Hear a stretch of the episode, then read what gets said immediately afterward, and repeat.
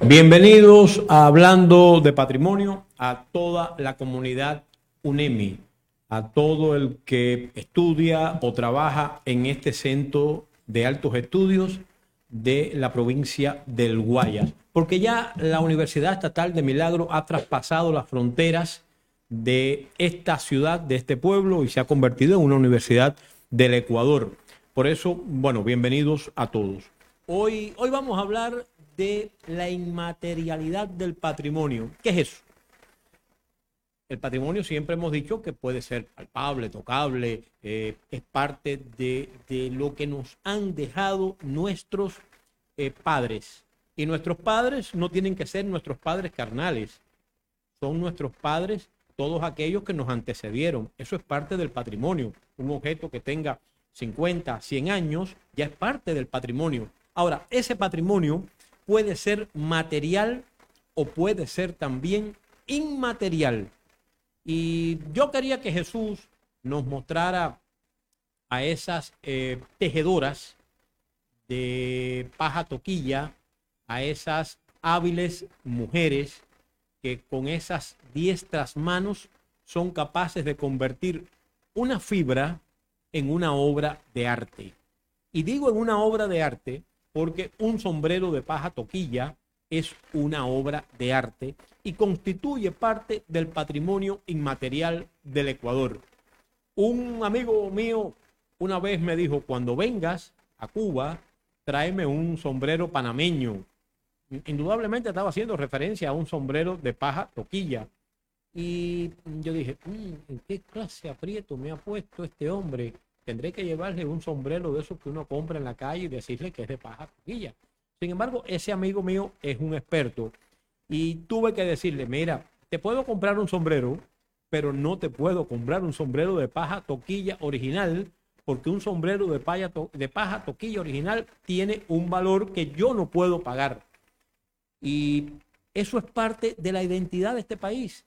Y que cueste mucho dinero es bueno no es malo, porque eso denota que hay toda una tradición, hay, toda un, hay todo un oficio para que eso se convierta en una obra de arte. Cuando usted va a tomarse una botella de buen whisky, usted no compra un whisky barato, usted compra un whisky caro. Y los ingleses dicen que el mejor whisky es el que vale mucho, y eso es verdad. Igual que una buena botella de vino eh, francés o lo mismo eh, cuando usted eh, se fuma un, puro.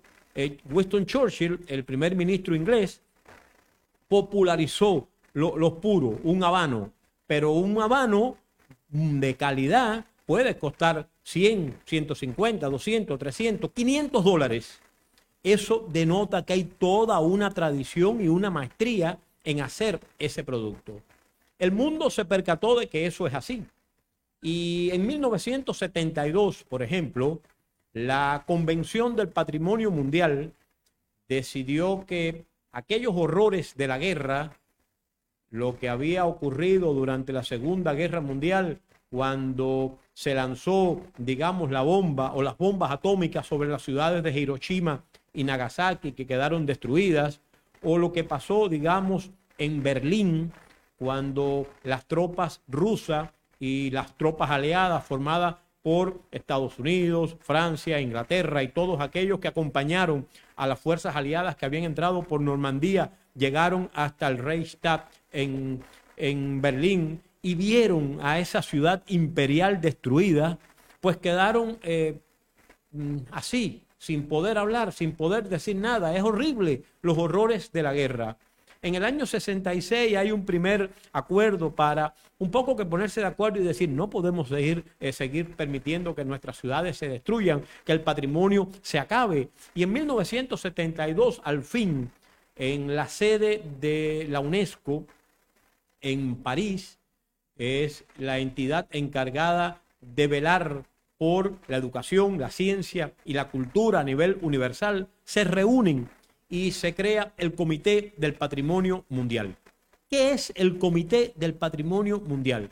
Es una entidad que pertenece a la UNESCO, de ahí surgen dos entidades, ICOMOS e ICON, y estas eh, entidades, por ejemplo, ICOMO, que es la Organización del Patrimonio Mundial, el World Heritage, pues se comienzan a preocupar por aquellos bienes materiales, por los bienes materiales palpables, tocables. Mi teléfono es un bien material, este micrófono que tengo es un bien material, el edificio del CRAI donde estamos es un bien material. Comienzan a preocuparse por estos bienes materiales que no deben ser destruidos. No importa que sea mueble, no importa que sea inmueble. En el caso de mueble, eh, el ICOMOS, eh, ICOM se, se encarga. En el caso de los inmuebles, pues ICOMO.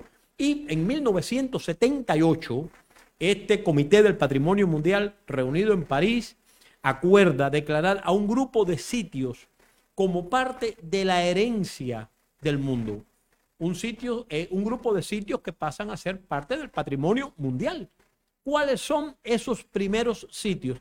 Y Ecuador está bien cercano porque tiene el privilegio extraordinario de que dos sitios de este país sean los primeros en inscribirse. Fíjense, no hay un antes. Quito es el primero y Galápagos es el primero. Quito es la primera ciudad americana en ser declarada como parte del patrimonio mundial y Galápagos es el primer sitio natural en ser declarado patrimonio mundial. ¿Por qué Quito es declarado parte del patrimonio mundial? ¿Por qué pertenece al mundo? ¿Por qué tenemos que cuidar, que proteger, que velar porque se mantenga?